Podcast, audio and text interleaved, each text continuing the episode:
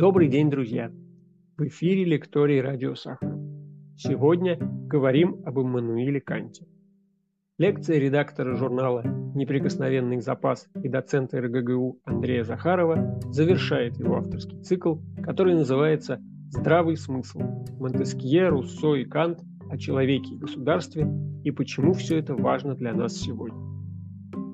Вторая часть лекции была записана в Сахаровском центре в Москве 14 июля 2020 года. Давайте начинать. Иммануил Кант, калининградский просветитель и немецкий философ. Часть вторая.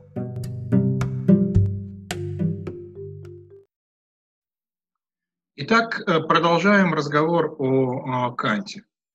Мы э, закончили на том, что он сел за свой фундаментальный трактат под названием «Критика чистого разума», и после нескольких лет э, труда выдал его читающей публике.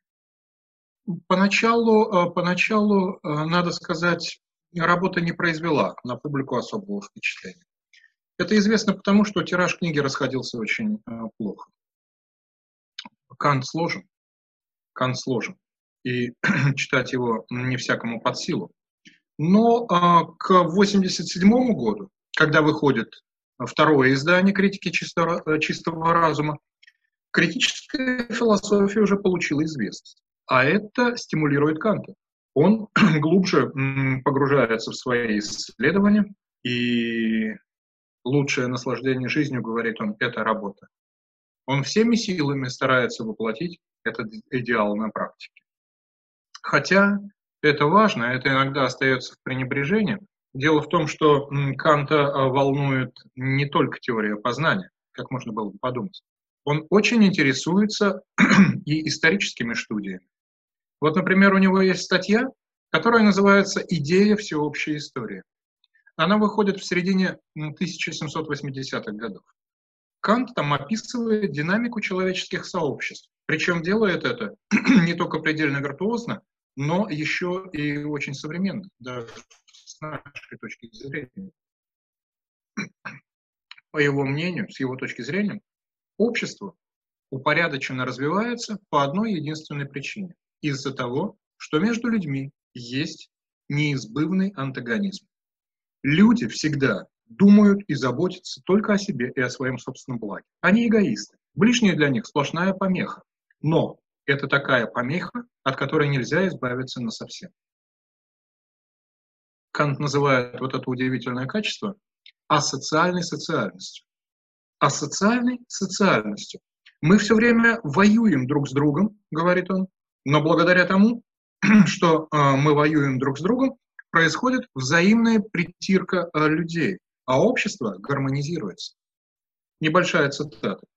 Человек имеет э, склонность общаться с себе подобными, ибо в таком состоянии он больше чувствует себя человеком больше чувствует развитие своих природных задатков.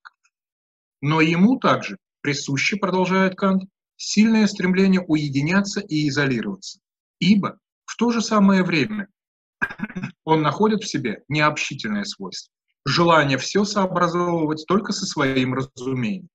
И поэтому он ожидает отовсюду сопротивления, так как он по себе знает, что сам склонен сопротивляться другим вот именно это его сопротивление пробуждает все силы человека, заставляет его преодолевать природную лень.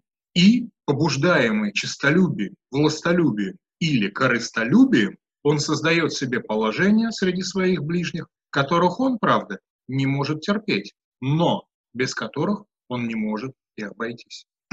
Чрезвычайно интересно.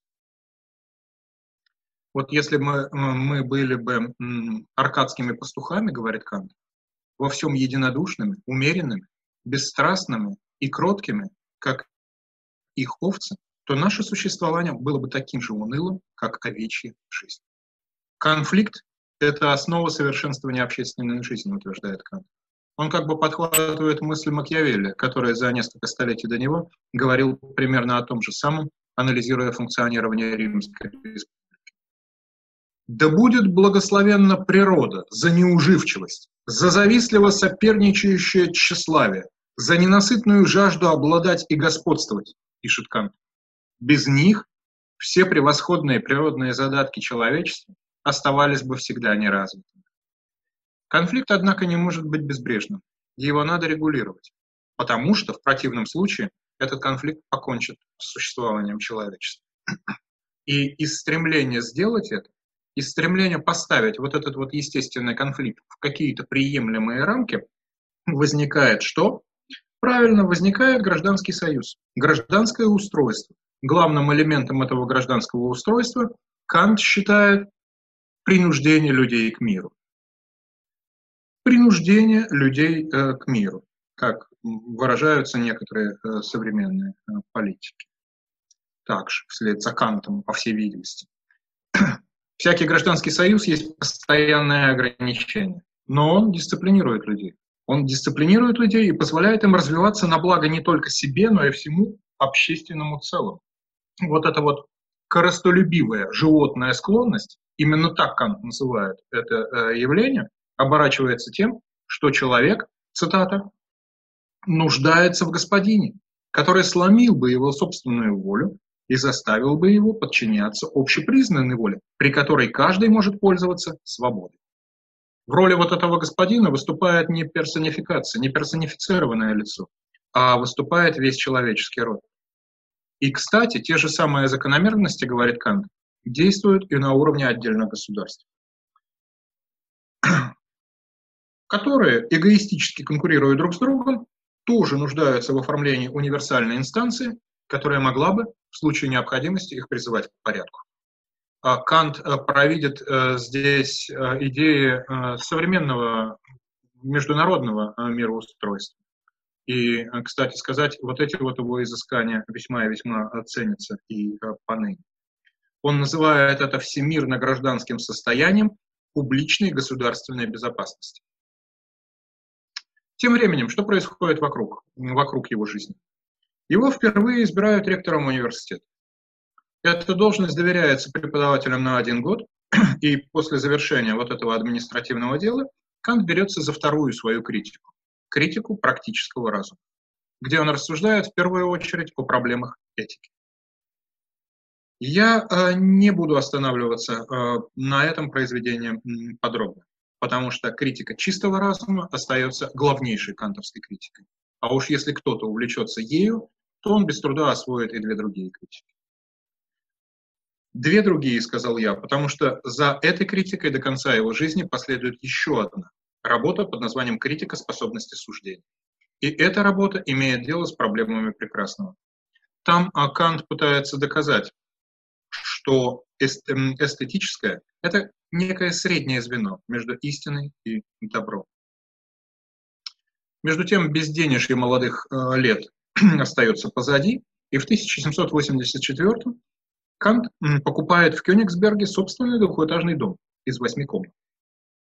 С внутренним устройством этого дома все в порядке, но вскоре он обнаруживает неудобство. Дело в том, что мальчишки кидают камни через забор, и философ спокойно не может гулять на своем собственном приусадебном, как мы сейчас бы сказали, участке.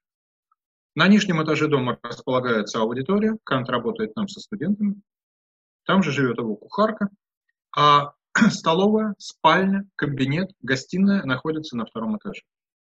В мансарде живет э, слуга, отставной солдат, который сопровождает Канта на протяжении многих лет. Короче говоря, вполне добропорядочный, организованный буржуазный образ жизни. Интересно э, то, что спальня Канта не отапливается. Спать надо в холоде, считает философ. И еще одна важная вещь, еще одно ключевое правило его домашней жизни – когда он садится за стол, в доме не должно звучать никаких звуков. Шуметь категорически нельзя.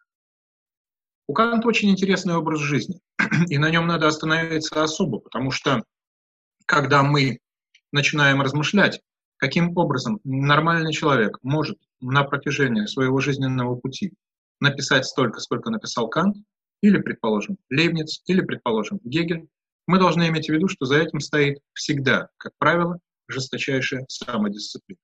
Кант показывает пример этой самодисциплины. И дело выглядит следующим образом. Его рабочий день каждый день начинается в 5 часов утра. В халате он отправляется в свой кабинет и выпивает две чашки чая. и выкуривает трубку. Кто-то может удивленно спросить, а где завтрак? Нет, коллеги, никакого завтрака не предусматривается. Кант вместо завтрака садится работать. Два часа вот этой вот утренней работы – это самое плодотворное а, время с его точки зрения, он не раз об этом говорил. Он работает с 5 до 7, а в 7 утра к нему приходят студенты и начинаются лекции. После лекции он опять отправляется в свой кабинет и работает до обеда, который начинался каждый день ровно в час дня. Тут интересно а, заметить, что Кант никогда не обедал в одиночестве, потому что ему казалось, что человек, который питается, питается уединенно, остается один на один со своими мыслями, а это очень вредит э, пищеварению. Поэтому у него всегда обедали друзья, число которых, правда, никогда не превышало, никогда не превышало пяти человек. Почему? По простой причине. В доме было всего шесть столовых приборов. Обед, кстати, был единственной дневной трапезой, которую позволял себе Кант. И по этой причине обед оказывался э, обильным. Он сопровождался вином и был длительным по Средиземноморски. Он продолжался с часу до 4 до 5 часов дня. Потом был послеобеденный отдых. Философ э, никогда не ложился. Он, э, заменял э, вот это вот лежание прогулкой. И э, на этот раз, естественно, он отдыхал в одиночестве. А вечером он занимался легким чтением. Это были газеты, журналы, билетристика. А в 10 часов вечера каждый день отправлялся спать. Кант очень гордился своей гигиенической программой. И, подводя ее итог, он выделял в ней, он концентрировал ее до трех пунктов. Значит, первое. Держать в холоде ноги, голову и грудь. Пункт второй. Поменьше спать. Пункт третий. Больше двигаться, гулять в любую погоду. Питаться Кант предлагал, увы, один раз в день. Вот э, такая, э, такая вот удивительная система. Тем не менее, тем не менее, даже опираясь на вот эту вот мощную систему, или благодаря этому как раз, к началу 90-х годов Кант завершает создание целостной философской системы, которая, я уже намекал на это, состоит из трех величественных блоков. Каждый из этих блоков посвящен какой-то одной отдельно взятой особенности человеческого, человеческой психики, человеческого сознания. Познанию, оценке и воле. Соответственно, проблема познания освещается в критике чистого разума, проблемы воли в критике практического разума, проблемы оценки в критике способности суждения. Кант к этому времени стал великим человеком. И его все знают теперь. Его все знают. Его, ну, кстати, философские построения понимают далеко не все, и это неудивительно, потому что кантианство – это сложная штука, как мы могли убедиться. Но зато грандиозность интеллектуального предприятия, на которое решился немецкий мыслитель, всем была ясна без исключения. А Канту, а, однако, кажется, что одного важного элемента не хватает. К этому времени ему почти 70 лет. По меркам а, Европы той поры это очень почтенный возраст. Это возраст, который обязывает к подведению итогов. О том, как философ подходил к подведению итогов, рассказывает Николай Карамзин, молодой русский литератор, который в год начала французской революции, в 1789 навестил в ходе своего многомесячного путешествия по Европе, навестил Канта в Кёнигсберге. У них состоялся трехчасовой разговор. Карамзин был в восторге, он считал, что мыслитель был очень откровенен с ним. В возложении Карамзина философ рассуждает. Смерть застает нас в пути к чему-нибудь что мы еще хотим иметь. Дай человеку все, чего он желает, и он в ту же минуту почувствует, что это все не есть все. Не видит цели или конца стремления нашего к здешней жизни, полагаем мы жизнь будущую, где узлу надобно развязаться. Сия мысль тем приятнее для человека, продолжает Карамзин, что здесь нет никакой соразмерности между радостями и горестями, между наслаждением и страданием. Но здесь Первейший мудрец вынужден признаться в своем невежестве. Здесь разум погашает светильник свой, и мы во тьме остаемся. Одна фантазия может носиться во тьме Кант в тот период вообще много думает о религии, но внесем важную поправку. Его религия – это особая религия. Погасший светильник разума его не устраивает. И он фактически пытается выстроить такую систему морали, которая не нуждалась бы в религии. Ибо религия с ее упованиями на загробное существование разум гаснет. А Кант, Кант – это человек просвещения. Поэтому он разбирается религией по-просвещенчески. Он пишет трактат под названием «Религия в пределах только разума», где излагает собственное видение эволюции этого общественного явления, эволюции религиозного чувства. Он говорит, на заре своей истории люди безрелигиозны, но потом они вступают, это первый период, они вступают в период несовершенной религиозности. Кант называет этот период богослужебным. Богослужебная религия а, примитивна, потому что она рассчитана на подкуп верховного божества. Это верховное божество почитают, ему а, приносят жертвы, исполняют обряды, следуют всем его а, предписаниям. Здесь человек исходит из пагубной мысли. Он считает, что Бог осчастливит его без всякого персонального усилия. Надо только попросить как следует, или в некоторых случаях подмазать как следует, и тогда все будет хорошо. Совершенствовать себя и работать над собой вовсе не обязательно. Священник здесь лишь посредник в этой системе. Он передает наверх блага, которые предлагаются верующими, и в результате обеспечивает бартер. Вечное спасение меняется на разбитый в молитвенном усердии лоб или на материальное подношение матушки церкви. Кант смеется над подобным а, подходом к вере. Не будем забывать, что Кант воспитывался в протестантской традиции, а протестантизм с самого начала отстаивал именно, а, именно такие идеи, которые противоположны вот этому богослужебному представлению по вере. Кант смеется над этим. Его идеалом выступает религия разума.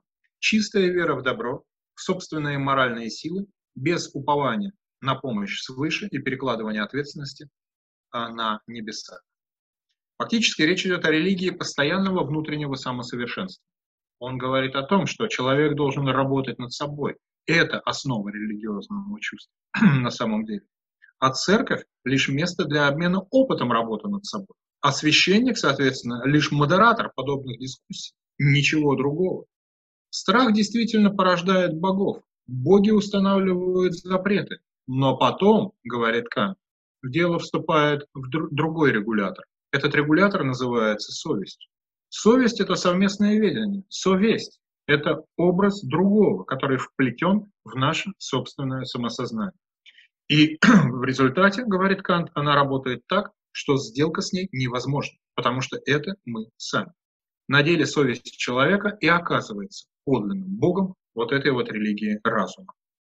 В свете сказанного совершенно неудивителен краткий вердикт, который Кант выносит в одном из своих черновиков. Бог, говорит он, не существо вне меня, а лишь моя мысль. Такой подход к религии явно провокационен. И, естественно, он сулит Канту неприятности. И, естественно, эти неприятности не заставили себя ждать. Они не замедлили последовать, потому что на рубеже 80-х и 90-х годов политический и, следовательно, духовный ландшафт Пруссии радикально меняется. Причина очевидна. Это э, революция, которая кипит в это время во Франции и которая ужасно напугала прусский истеблишмент. Власти пытаются пресечь, как говорилось в одном из официальных документов, разнузданность людей, называемых просветителями. Они следят за каждой университетской публикацией. Все лекции, с которой звучат с кафедры, контролируются представителями власти. И тем не менее э, Кант не успокаивается. Кант не успокаивается вот в этой мрачной атмосфере удушения остатков э, свободы. Он пишет статью, которая называется «Конец всего сущего». У статьи очень христианское название, а мысли, однако, весьма нетрадиционные. В этом а, тексте он иронизирует над буквальным прочтением идеи страшного суда. Он пишет, если конец сущего представить себе как конец света в той форме, в какой он существует ныне, а именно, что звезды падут с неба, небосвод рухнет, и все сгорит, и будет создано новое небо и новая земля, как обитель блаженных, и ад для грешников, то такой судный день, конечно, не может стать последним, ибо за ним последуют другие дни. Сама идея конца всего сущего ведет свое происхождение от размышлений не о физической, а о моральной стороне тела. Кант здесь выделяет золотую, я бы сказал, истину. Он говорит о том, что существование человечества, если оно когда-то прекратится, прекратится не потому, что природа перестанет человека обслуживать. Оно прекратится потому, что люди будут вести себя крайне плохо. И вот это вот их погубит. Продолжая эту мысль, Кант говорит, конец света бывает трех видов. Естественный, мы понимаем, что это такое. Сверхъестественный, мистический. И противоестественный. Так вот, э, с его точки зрения, наиболее вероятным для человечества, увы, надо считать третий исход, который вызван неправильным пониманием того, как устроена жизнь, каково наше место во Вселенной и для чего мы живем. Конец света с точки зрения Канта – это угасание добра и ничего, э, ничего другое. Что же касается религиозных трактовок нашего удела, то Кант над ними откровенно смеется. Грехопадение, говорит он, загрязнило мироздание, и поэтому Господь, желая изолировать скверну, указал на землю и провозгласил ее отхожим местом, я прошу прощения, для всей Вселенной. Людей свели туда и там оставили. Так на планете и появился человеческий род. Замечательно. Это привет тем вшам, с которых начинался сегодня наш разговор. Начальство, разумеется, обратило внимание на шутки престарелого профессора. Но прежде чем его наказали, а его действительно наказали, Канту а, выпала нечаянная радость. Летом 1794 года его избрали членом Российской Академии Наук, о чем его уведомлял диплом, который был а, подписан императрицей Екатериной. Кант был доволен. Кант был доволен, но а, он был доволен, несмотря даже на то, что в октябре этого же года русский монарх, теперь это уже был а, не тот а, романтический а, юноша и отец прусского просвещения Фридрих II, это был новый монарх Фридрих Вильгельм II, а, который а, ему все-таки испортил настроение.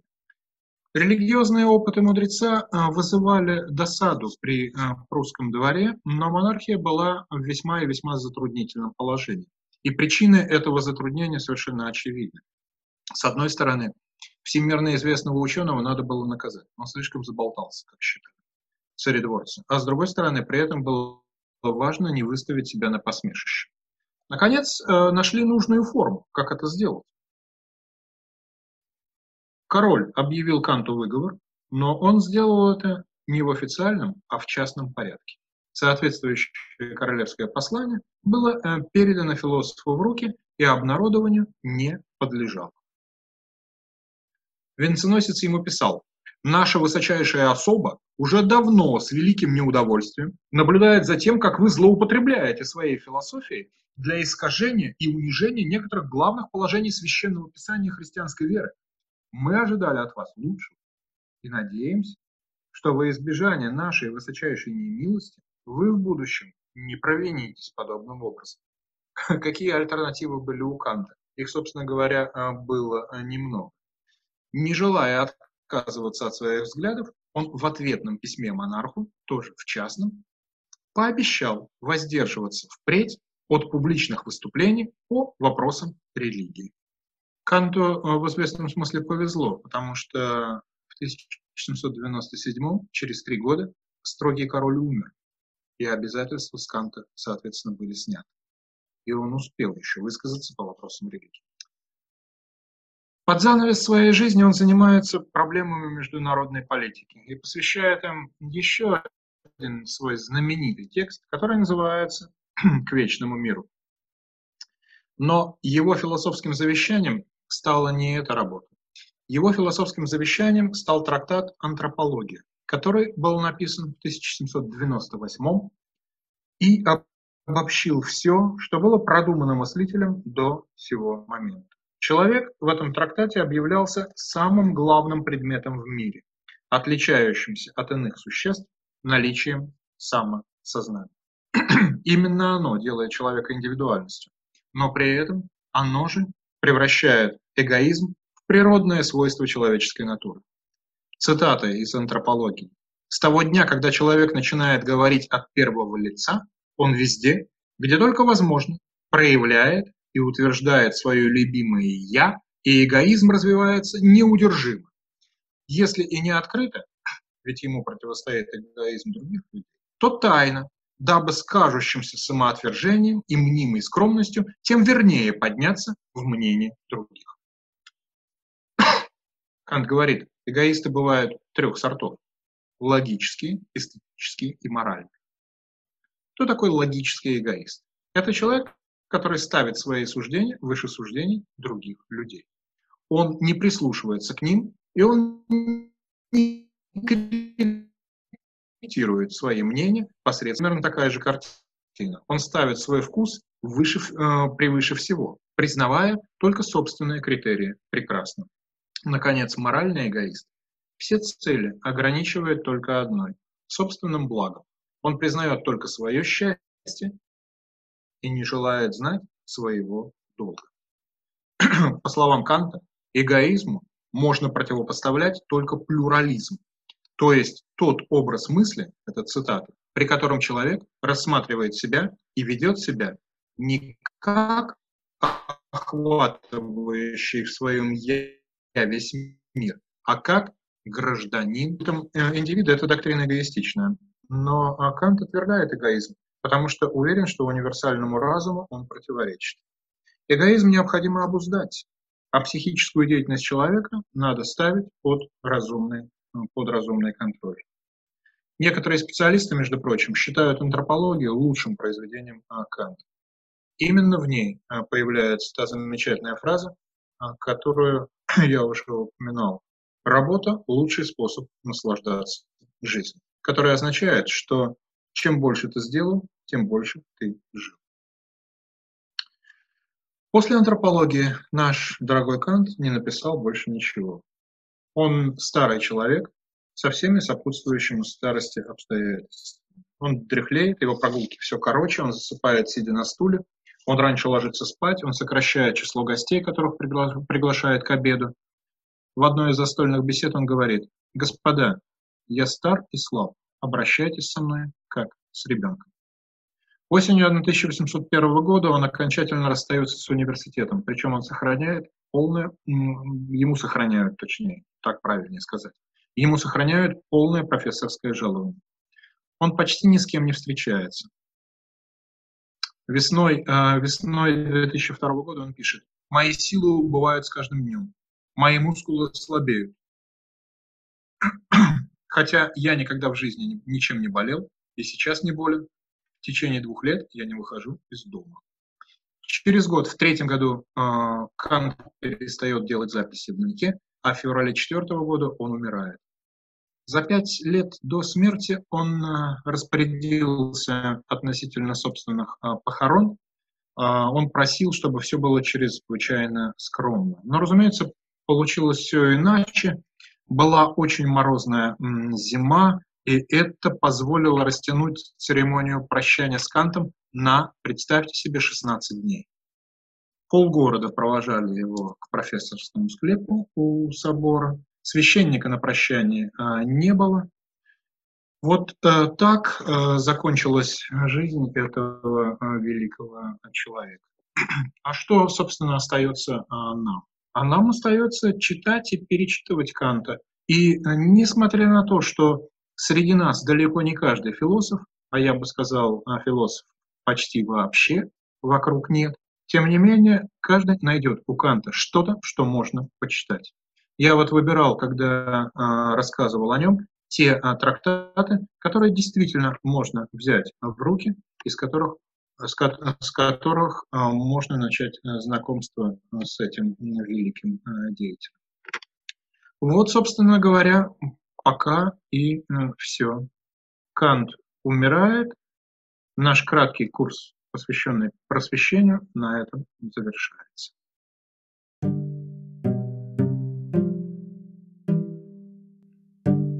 С вами был лекторий Радио Сахара. Оставайтесь с нами, ставьте лайки, делитесь ссылками в социальных сетях. Спасибо и до встречи на Радио Сахара.